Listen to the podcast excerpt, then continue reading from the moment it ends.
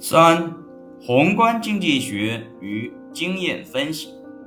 微观经济学的经验检验比较困难，但是在宏观经济学中，它更加困难。原因在于万事万物都倾向于相互关联。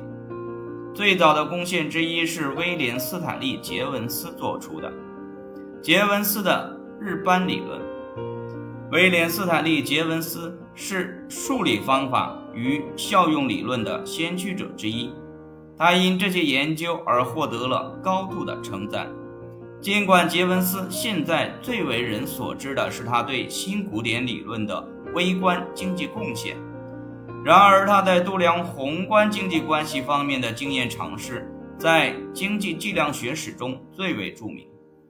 他的研究是早期形式化宏观经济研究研究的尝试之一。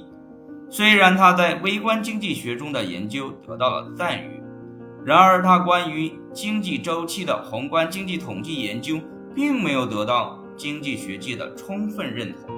事实上，他经常受到奚落。杰文斯对挖掘导致价格波动的贸易或经济周期原因感兴趣，因为。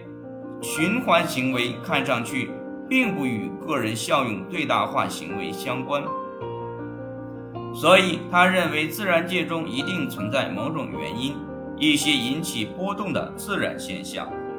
初步的研究使他认为经济活动波动的原因很有可能是与天气有关的某种东西。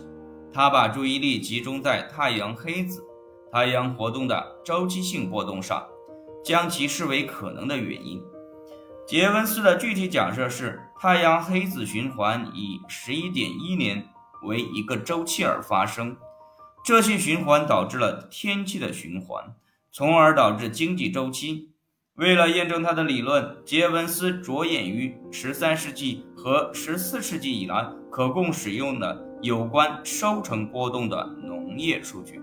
其后，他试图将这些收成波动。与19世纪对太阳黑子活动的估计及11.1年一个周期的估计相连。他假设日斑循环的长度不变，通过在代表11年的一个网格上展示数据，并目测数据，对两者进行比较。他注意到了一种相对来说较好的适合循环，看上去匹配。然后他考察19世纪。商业信用的周期，并发现平均周期是十点八年。他断定经济周期的可能原因是太阳黑子。杰文斯的日班理论没有被19世纪的经济学家所采纳，大多数人认为它相当怪异。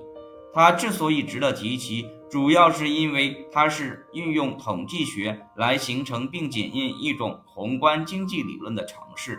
并因此为杰文斯确立了经济计量方法先驱者的地位。